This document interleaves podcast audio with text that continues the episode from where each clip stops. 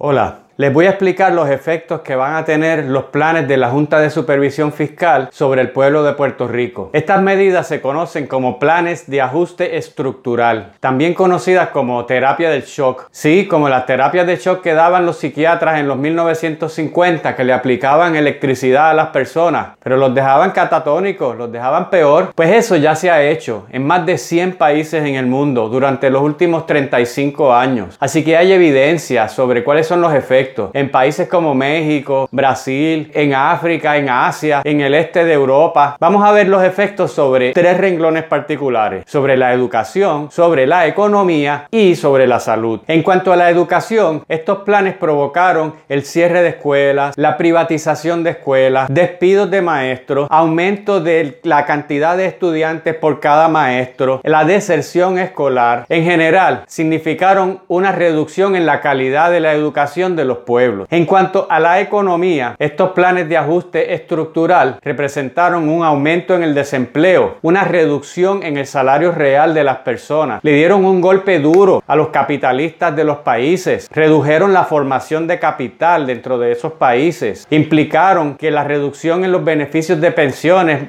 llevaron a la pobreza a gran parte de la vejez, redujeron la calidad de vida de la niñez y aumentaron la pobreza dentro del sector de las mujeres. Y peor peor aún, no condujeron a crecimiento ni desarrollo económico, que ese era el objetivo fundamental. En cuanto a la salud, produjeron menos cuidados preventivos, redujeron el acceso a la salud de los sectores más pobres, aumentaron la desigualdad entre los que tienen acceso a buenos planes de salud y los que no tienen, aumentó la mortalidad infantil, se redujo la calidad del cuidado prenatal, regresaron enfermedades contagiosas que estaban prácticamente desaparecidas y en términos generales no mejoraron las condiciones de salud de la población, sino que las empeoraron. Ahora bien, estos planes de ajuste estructural tuvieron por lo menos dos resultados positivos. Lamentablemente eso no va a pasar en Puerto Rico y les voy a explicar por qué. Estos planes hicieron dos cosas eh, le trajeron disciplina fiscal a los, a los gobiernos, es decir, controlaron los gastos del gobierno para que fueran más eficientes. Uno pensaría que eso es un buen objetivo, pero en el caso de, de la Junta de Supervisión Fiscal hemos visto que están haciendo todo lo contrario. Se están gastando decenas de millones en asesores, en bufetes de abogados, junto al gobierno. Están pagando unos salarios Cadillac de más de medio millón de dólares a un grupo de personas. El propio gobierno está gastándose millones de dólares en una oficina del Senado en Washington, en asesoría, en contratos de publicidad y de otras cosas. Así que realmente no podemos esperar de parte de esta Junta de Supervisión Fiscal ni del gobierno actual un control efectivo de gasto. Otra cosa positiva que hicieron estos planes de ajuste estructural fueron el incentivo de las exportaciones. Mejoraron las exportaciones de estos países. ¿Por qué eso no va a suceder en Puerto Rico? Porque Puerto Rico no tiene control de su política comercial. Puerto Rico no decide las reglas del juego con quién y cómo comercia. Y mucho menos en las condiciones ahora de la administración Trump, que es tan proteccionista y que tanto daño le va a hacer a los sectores exportadores de Estados Unidos y de Puerto Rico. Así que no crea, por favor, la historia de que las medidas de la Junta de Supervisión Fiscal son como una especie de medicina amarga que hay que tomar por un tiempo, pero que a largo plazo van a